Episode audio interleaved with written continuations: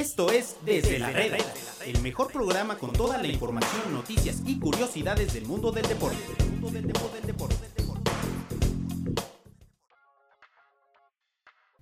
¿Qué tal amigos? Bienvenidos a un programa más aquí en Desde la Reda, desde la redacción de Medio Tiempo para nuestros amigos de Radio RG La Deportiva. Estamos aquí gracias a nuestros amigos de caliente.mx, como todos los días. Y bueno, Omar, ¿cómo estás? Bienvenido. Un placer, te diría que me hayas invitado, pero tú no me invitaste, amigo. Tú al contrario no querías que viniera, me invitó Baquier. Entonces, un agradecimiento a él. Muchas gracias por invitar a una mesa llena de talento y para platicar de lo mejor de medio tiempo, lo mejor del deporte.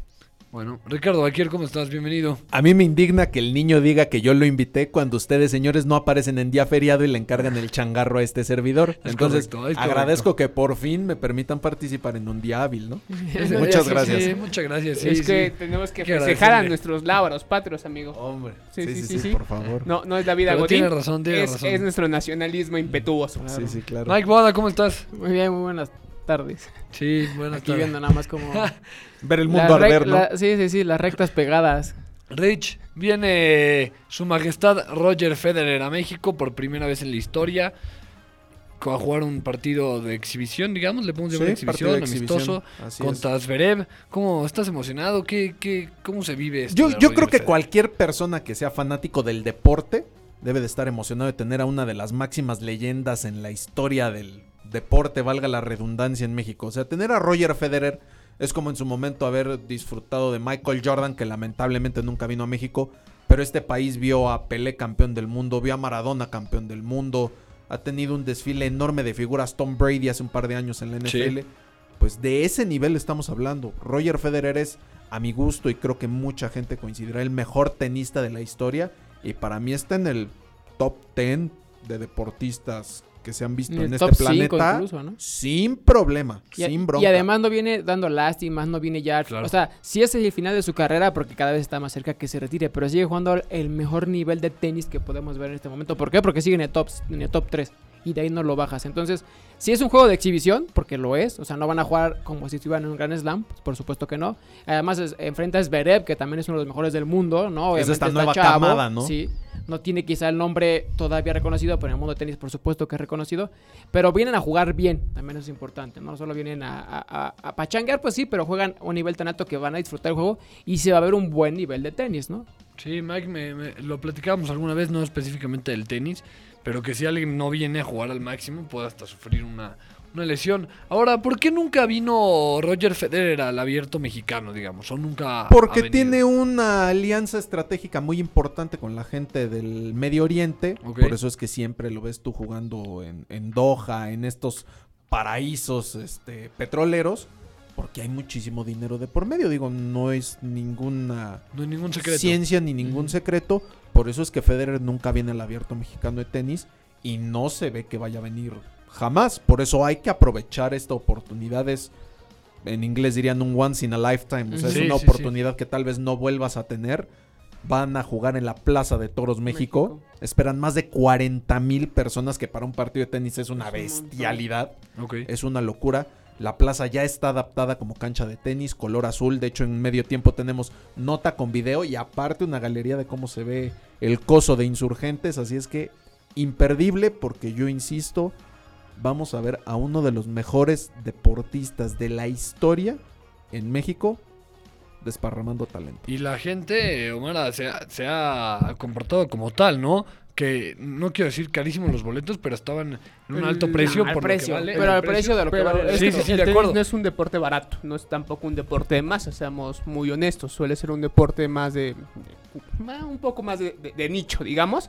Pero la verdad es que meter 40 mil personas en, cualquier lugar para, para ver tenis suele ser complicado por, por esta cantidad de nicho, pero yo creo que lo va a llenar Sí, sin o sea, problemas. por eso no, no son boletos baratos y la gente respondió y Es como como dices, es, que es, dice es que es como la Fórmula 1. Tú sabes que la Fórmula 1, Fórmula 1 no es barata, ¿no? Pero aún así yo sí compro el boleto porque me gusta y sé el nivel que voy a ver, que es lo más alto del mundo. Entonces sé que viene Federer y sé que va a costar 5 mil pesos el boleto, pues sé que los vale y sé que si, si voy a hacer una inversión es una buena inversión porque me gusta el tenis. Imagínate Entonces, si hubiera venido Pelé jugando Ajá. con, con Santos es, es un símil, es la verdad es Con como Santos de Brasil, ¿no? Santos Sí. de Brasil o con Bueno, Santos Laguna en su momento, quienes vivían en aquella época pues, pudieron verlo campeón del mundo. Aparte O sea, Maradona. jugó con el oro, con Gallos Oro. Mira tú. Sí, sí, jugó un partido. Jugó un Registrado. partido. Mira, es- esa es una muy buena anécdota que deberíamos Sí, sí, de sacar en medio tiempo. El, el- el famoso oro, gran equipo, pero la verdad es que lo de Roger Federer me parece que va a ser impresionante, va a ser de esos espectáculos. Se recuerdan la Plaza de Toros que ya está un poco abandonada, la verdad. Tenía mucho tiempo que no pasaba un, es- un espectáculo de estos niveles cuando hubo un momento en que pasaba seguido, no sé, tenía espectáculos de lucha libre, te- fue el retiro de, de- Santo, que es una leyenda en México, entonces pues ojalá que sea un gran, un, un gran juego, una gran exhibición y pues la verdad es que quien pueda ir, que aproveche.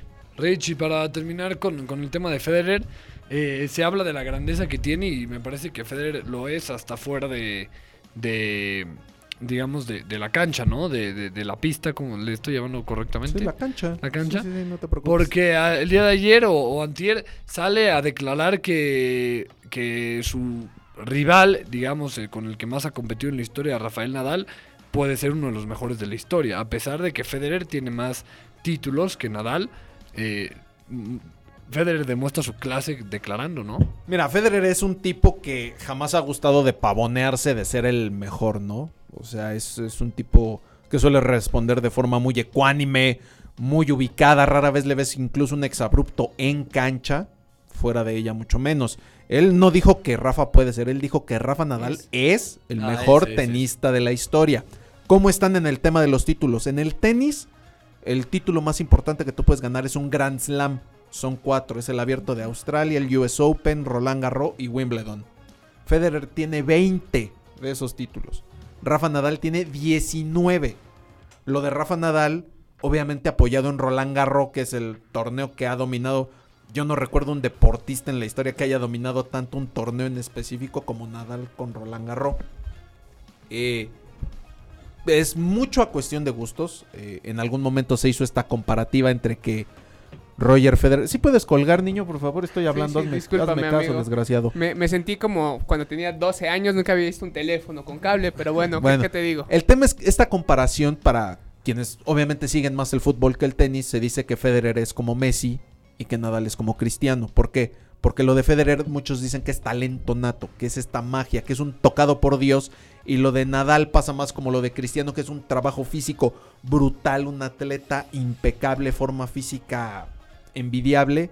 Y que a partir de eso, más obviamente también talento, porque nadie es bueno nada más echándole ganas en el gimnasio, se han hecho estas leyendas. Entonces, más o menos eso sirve para ponerlo en perspectiva. Pero- Hay un respeto brutal entre Sí. Nadal y Federer. Es una de las rivalidades más icónicas de todos los tiempos, no solo en el tenis, sino en el deporte en general.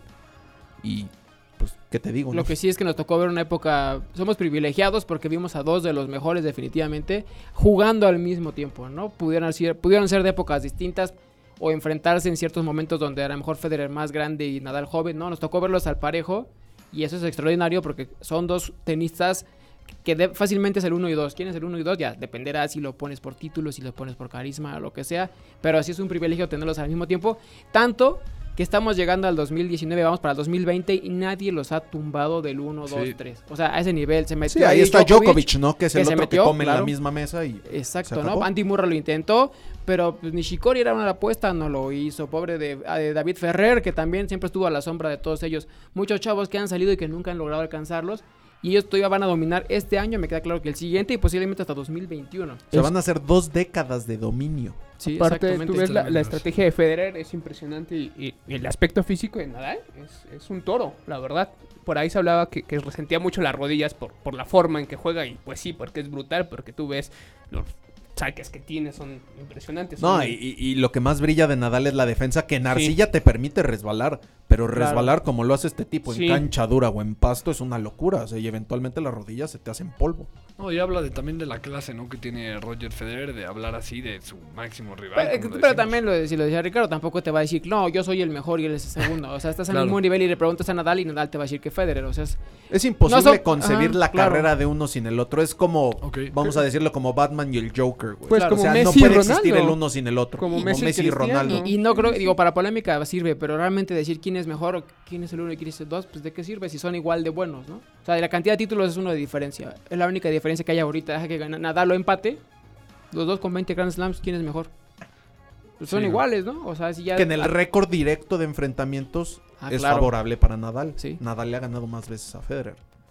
Tremendo, tremendo, tremendo dato. Y bueno, eh, a lo mejor, y como dice, el mejor deportista que ha venido a México, ¿quién más entraría en esa conversación? Ah, estamos eh? platicando ahora. sí, Ricardo, tu lista y... Pues mira, en la lista que tenemos que en, en breve van a poder ver en medio tiempo a través de una hermosa galería con imágenes, muchas de ellas nunca antes vistas de estos deportistas, contamos, además de su majestad Roger Federer, está Tom Brady, que Claro. podrá caer viendo mal a muchos y que si los Trampats o no, el tipo es un histórico, el más ganador de la NFL como jugador. Vino hace dos Michael años. Phelps, el tipo con más medallas olímpicas de la historia. El tipo que estaría arriba de México en el medallero olímpico si él compitiera Sí, como país. Histórico. Pues bueno, Michael Phelps vino a México, no a una competencia oficial, pero sí participó de una ina- inauguración de una alberca en Aguascalientes y se aventó una nadada, digamos, ahí para hacer como cronometrado y todo el tema. Vino Michael Phelps a México. En fútbol, vaya. Messi, porque Messi vino a jugar Sí. a México, lo recordarán en el Estadio Azul. Ahí al E incluso jugó en el Andrés. Quintana Roo de Cancún, ¿eh? Ah, sí, también en Messi también ¿no? jugó en En el Cancún alguna paraíso. vez. Así es, y bueno, ya decíamos, Pelé, Maradona, en la NBA tenemos a Hakim Olajuwon. Este, eh, para quienes no lo conozcan, era un eh, basquetbolista nigeriano de los Houston Rockets, a quien Michael Jordan eligió si él tuviera que armar el quinteto histórico de la NBA. Michael Jordan pidió, bueno, o eligió a Hakim Olajuwon dentro de esos cinco para compartir la duela. Nada más para que se Sí, den sí, una sí. idea. En el caso del béisbol, platicábamos con el señor Mike Boada, está Albert Pujols, que es tal vez entre el Eh. top 3 de latinoamericanos de la historia en MLB. Peloterazo, ¿sí? Sin bronca, Mike Trout, este tipo que tiene. ¿Cuánto tiene en la, en la MLB? ¿10 años? Sí. Y el tipo ya lleva 3 MVPs. Y, ajá, y ya vinieron este año, además. Y vino O este sea, año. Monterrey, Ajá. o sea, los dos vinieron a Monterrey y otro que también vino es. Justin Verlander. Justin Sí, y tiró, ¿no? Tiró. Tiró el sábado, el domingo en Monterrey, o sea, también. Y por ahí en 2004 en el Foro Sol, Roger Clemens jugó con los Astros de Houston. Fue Spring Training, un juego de Spring Training, pero lo abrió el Rocket, no le fue bien. Pero Spring Training en el Foro Sol, eh, Roger Clemens también tiró. O sea, no va a llegar al Salón de la Fama por la, El tema, el tema de, los ajá. esteroides, de pero ¿no? está en la boleta y definitivamente son los mejores lanzadores en la historia. Y bueno, la lista sigue y siguen múltiples disciplinas. Por ejemplo, está Lewis Hamilton, seis Sí, claro. veces campeón del mundo nada más de Fórmula 1. Michael Schumacher. Michael Schumacher, alguna vez corrió el Gran Premio de México. Ayrton Senna, eh, vaya la lista, de verdad es que es enorme. Nadia Comaneci, la mujer del 10, vino a hacer exhibiciones a México. O sea, Sí, ¿qué te puedo es decir? tremendo. hasta de lucha libre tenemos. El. España campeón del mundo. La España campeona del mundo con Iker Casillas, Sí, con, con Iker Carles Casillas. Puyol, con Xavi Hernández. O sea, Con Iniesta. la lista es larguísima, así es que yo les recomiendo que vean en breve la galería en medio Está el tiempo. Chelito Delgado. Y, eh, Nené. y el sábado toda la cobertura, ¿no? A través de medio tiempo del partido Así de, es, ahí de vamos a estar desde Federer. muy, muy temprano. Eh, vamos a estar cubriendo incluso el entrenamiento previo. Ah, sí. Entrena. ¿Cuándo entrena? El, ¿Ese el mismo sábado, un Ándale. peloteo previo, porque como sabemos, ahorita Federer anda en gira por toda Latinoamérica, entonces viene Ahorita con el vuela, vuela- calendario. jugaron ayer en Argentina, hoy vuela a Bolivia, juega en la Colombia, juega el viernes en Colombia, el sábado en México y el domingo en, en ¿Todos Ecuador. Zverev? Sí, todos. Pero es Bolivia, México, Ecuador, tres días seguidos. O sea, el tipo viene con la con el calendario apretadísimo. Sí. Así es que esperemos que pueda dedicar aunque sea unas palabras en, en México previo a su partido. Se supone está agendado un breve entrenamiento antes del, del duelo el sábado en la tarde. Y por supuesto, pues el platillo que todo el mundo espera. Federer contra Zverev en la Plaza de Toros México. Wow, va a ser un, va a ser un eventazo, ¿no? Hay que, hay que estar ahí Promete. al pendiente. Sí, hay que Vaya estar al que pendiente. Medio tiempo los, los tratará como si estuvieran ahí adentro de, de la Plaza de Toros. Y bueno, antes para quedarnos, eh, hubo un pitcher que también iba a tirar, el 22 de los Dodgers. Y, y no quiso y ya viste cómo le fue por no querer venir. Por no querer venir es el año, ¿no? No quiso Clayton Kershaw tirar en Monterrey, lo que sí hizo Justin Verlander. Verlander quiso tirar en México porque él lo dijo, tengo la oportunidad de jugar en otro país y tengo la oportunidad de abrir un juego, lo voy a hacer como experiencia. Y Clayton Kershaw, a todo lo contrario, buscó la forma de decirle a Dave Roberts, mejor no. Y él iba a tirar ese juego, esa serie contra Padres de San Diego el domingo. Pero dijo que mejor lo movieran y ya no tiró aquí en la ciudad. Hablando de un Digo, salado en playoffs y otro de serie mundial, ¿no? Sí, sí, sí. Pues vamos un corte aquí, amigos, en Desde la Reda y volvemos para seguir platicando de todo lo que hay en el mundo de los deportes.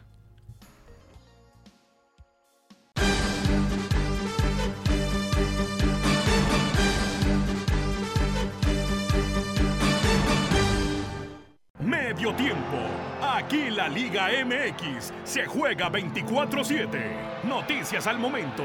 Todas las estadísticas. Además de cobertura minuto a minuto de absolutamente todos los partidos. La información más completa está en Medio Tiempo.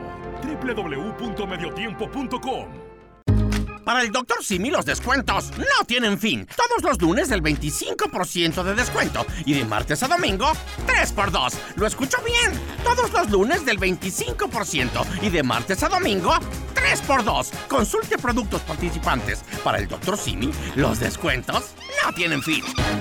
En Home Depot te ayudamos a hacer tus proyectos de renovación con productos a precios aún más bajos. Aprovecha el calentador instantáneo Bosch de 7 litros al precio aún más bajo de 2.745 pesos con instalación básica gratis. Además, más días de promociones en línea con los Cyber Days. Home Depot, haz más ahorrando.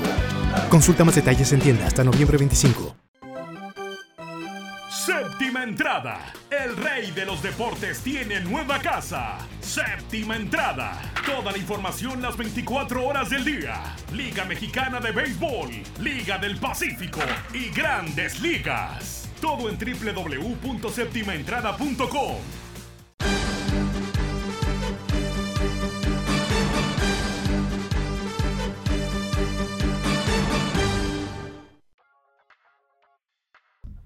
Volvemos amigos aquí a Desde la Reda y bueno, a seguir platicando de, de otros deportes, digamos hoy un jueves de, de otros deportes vamos a llamarle, mañana nos meteremos a, a la última jornada de la Liga MX que comienza eh, mañana mismo y bueno Mike, eh, termina la primera vuelta de la Liga del Pacífico. Sí, ¿qué tal? Ya se acaba la primera vuelta. Qué rápido es la Liga del Pacífico siempre, ¿no? Tan cortita y...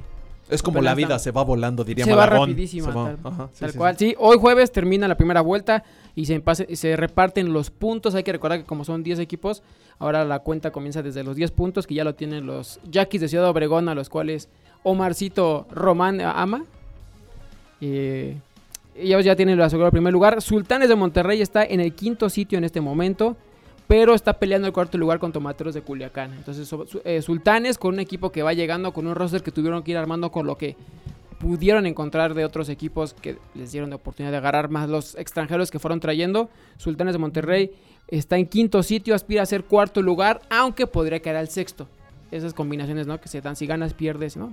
O sea, ¿cómo, Pero- cómo es la clasificación? Perdón, para... Tal cual del récord. Quien tenga el mejor porcentaje de ganados y perdidos y se va clasificando del 1 al 8. Si hay un empate en el récord, es enfrentamiento directo. ¿Quién ganó la serie entre ellos? Sultanes le ganó la serie a los tomateros de Culiacán. Entonces, si llegan a quedar empatados en récord, Sultanes que termina en cuarto lugar. Pero si pierde Sultanes y ganan los Venados de Mazatlán, que tiene dos juegos pendientes, por lluvia, uno de ellos. Entonces, si pierde Sultanes y gana los dos Mazatlán, Sultanes cae al sexto lugar. O sea, es como si fuera una liguilla, digamos del 1 al 8 en, ya en la... en Ahorita la- se acomodan del 1 al postemporada. 10. Del 1 al 10 y se reparten puntos. El primer lugar ya está definido que es Yaquis. El último lugar ya está definido que es Navojoa. Ok. Y de a partir de ahí se reparten 10, 9, 8, 7, 6 puntos. Y luego 5.5, 5, 4.5, 4 y 3.5. Entonces tú terminas la primera vuelta con 10 puntos. O Yaquis de Ciudad Obregón. Para la segunda Yo creo mitad, para no matar moralmente al que acaba Claro. en último y darle un punto, Claro. toma tus tres y medio puntos. Exacto, claro, es, es cuestión de cuentas, porque si en la segunda mitad Navajo eh, despierta y termina con 6.5, le sumas esos 3.5 y creces, ¿no? Eso es como la- tener la posibilidad de calificar. Hay que recordar que el calendario de Liga Mexicana te dice que para playoffs califican 8 de 10, o sea, solo se quedan dos fuera, ¿no? Es como el ascenso. Algo así. Califica a todo mundo. Sí, es así prácticamente aquí solo dos quedan fuera, así se maneja Liga del Pacífico y se ha manejado, ahorita ya es más justo porque ahorita van a calificar 8 y de ahí se empiezan a, a jugar. Anteriormente, si recuerdan, eran 6 equipos, pero había, eh, calificaba el mejor perdedor a la siguiente ronda, ¿no? Creo que es más justo ahorita, pero bueno, por la cantidad de equipos que son, califican 8 y se empiezan a repartir puntos. Ya mañana quedará definido si Sultanes es quinto, cuarto o sexto. Y la pelea arriba y abajo está muy buena entre todos los equipos. y. Wasabe, ¿qué tal va? Wasabe en este momento está en el sex- séptimo lugar. Un equipo Octavo. que se estrenó este año, que la verdad empezó un poco flojo, pero... Pues está ahorita en octavo, buen pero están empatados y puede llegar hasta el sexto. ¿No se esperaba que termine en último lugar por ahí Guasave? Pues en teoría Wasabe y, y Sultanes eran los que tendrían que estar en los últimos lugares por esta situación de que llegas sin un roster, llegaste sin equipo, ¿no? Cuando empezaste la cuando empezó ya oficialmente ambos fueron aceptados, no tenían ningún jugador en el roster porque están llegando a la liga y se fueron armando con lo que encontraron, lo que dejaron libres los otros equipos, más los extranjeros que se fueron que fueron llamando y con eso han estado peleando, así definitivamente Wasabe sorprende porque no queda en último lugar. De verdad no era un equipo favorito, pero lo mínimo para, para estar peleando los primeros sitios, ¿no? A ver, yo tengo una duda.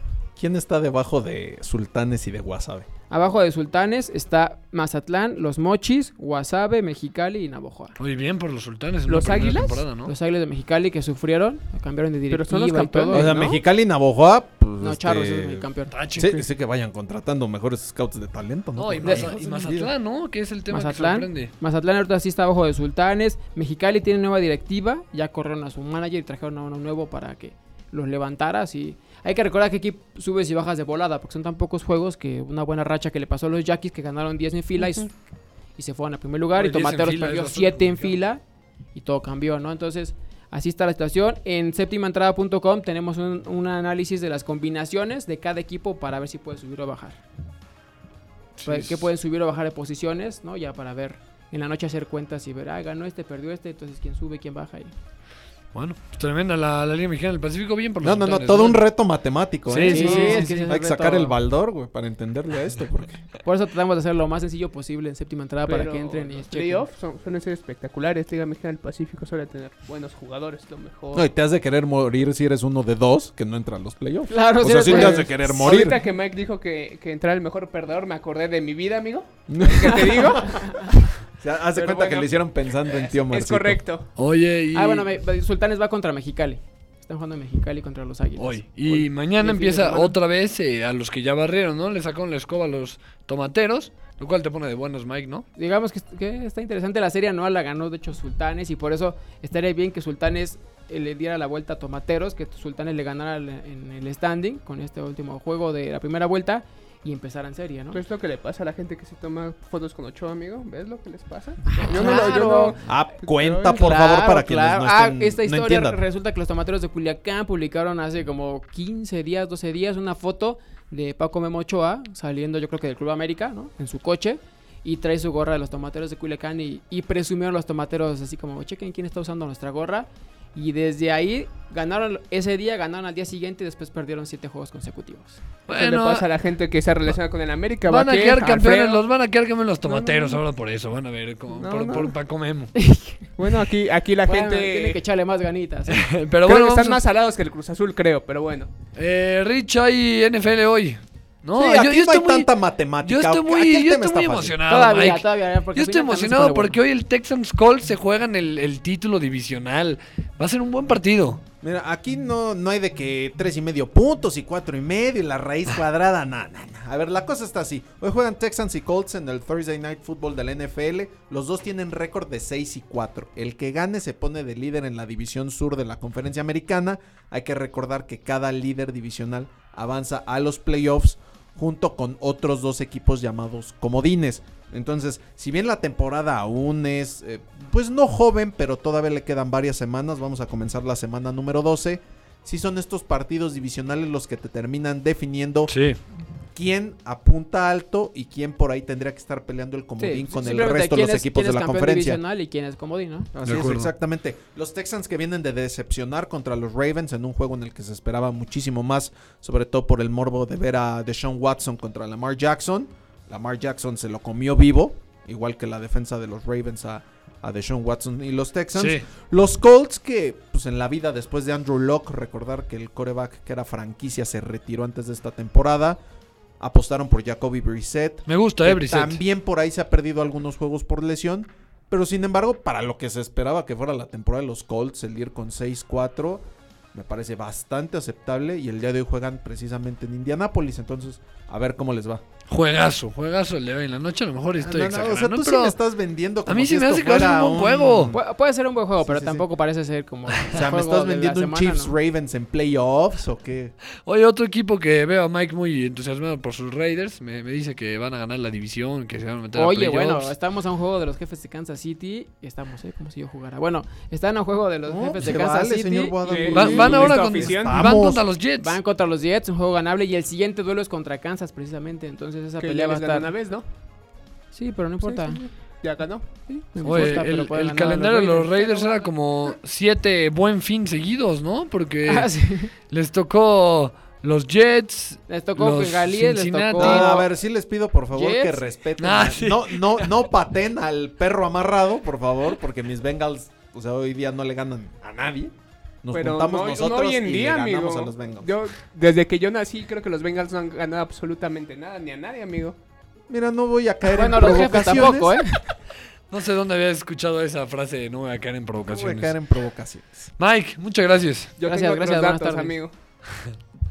Y a ver el fin de semana la serie de Sultanes a través de séptima entrada de medio tiempo. De medio tiempo ahí se puede ver en- totalmente en vivo esta serie que va a estar muy buena. Bueno, Rich, muchas gracias. Muchas gracias. Ya nada más para terminar, si me permiten, rapidísimo, la noche histórica de Luka Doncic en la NBA con Ah, sí. los Mavericks. Una paliza sin misericordia a los Warriors que están sin Curry, sin Clay Thompson, sin Draymond Green, sin D'Angelo Ah, Russell. Draymond Green también O sea, te salió. Sí. Era el único que los Warriors que no van a llegar ni a playoff. Es más, hoy son el equipo con el peor récord de la NBA. ¿Qué hizo ayer Luka Doncic? Se convirtió en el jugador más joven de la historia en tener dos noches consecutivas con triple doble de al menos 35 puntos. Y ¿Qué menos hizo? de 27 minutos, ¿no? 35 puntos, 11 asistencias, 10 rebotes. En el partido previo también había logrado esta, esta hazaña similar. Le quebró el récord nada más y nada menos que uno de los mejores basquetbolistas de la historia, Oscar Robertson, integrante del Salón de la Fama, cuya marca databa de 1960. Y solo tiene 21 años, ¿no? Luka Doncic 22. es un show y va a venir a México. Recuerden, la NBA viene a México el 12 y el 14 de diciembre. En el juego del 12 de diciembre, Piston Mavericks, ahí va a estar Luka Doncic. Imperdible, es el showman de la O sea, NBA. están de vuelta los maps. Pues eh, los maps ahorita, digo, apenas van 15 juegos de la temporada. Recordar que son 82 partidos. Pero los maps se ve que van a estar peleando por ahí entre el quinto y el octavo sitio del oeste para playoffs. Ok, pues ahí lo tienen. Muchas gracias, Rich. A ustedes. Omar, muchas gracias. Pues vámonos. Te, no, no te noto tan animado No, como no, no, pues días. hay que visitar medio tiempo. No, ahí tenemos un posible refuerzo de Cruz Azul, un posible refuerzo de Chivas, no se lo pueden perder. Un especial sobre los técnicos que armaron bastante bueno. Por ahí, si ustedes son exitosos como Tomás Boy, les va a encantar. Entonces no se les olvide visitarnos en la mejor multiplataforma deportiva que es medio tiempo y séptima entrada. Ya deja de hacerme señas obscenas, amigo. No seas grosero, ya me estás fastidiando. Gracias, Por- Marco. Vámonos. Gracias, Vámonos, Marco. vámonos y, y nos escuchamos el día de mañana. Esto fue Desde la Reda. Los esperamos mañana con más información del mundo del deporte.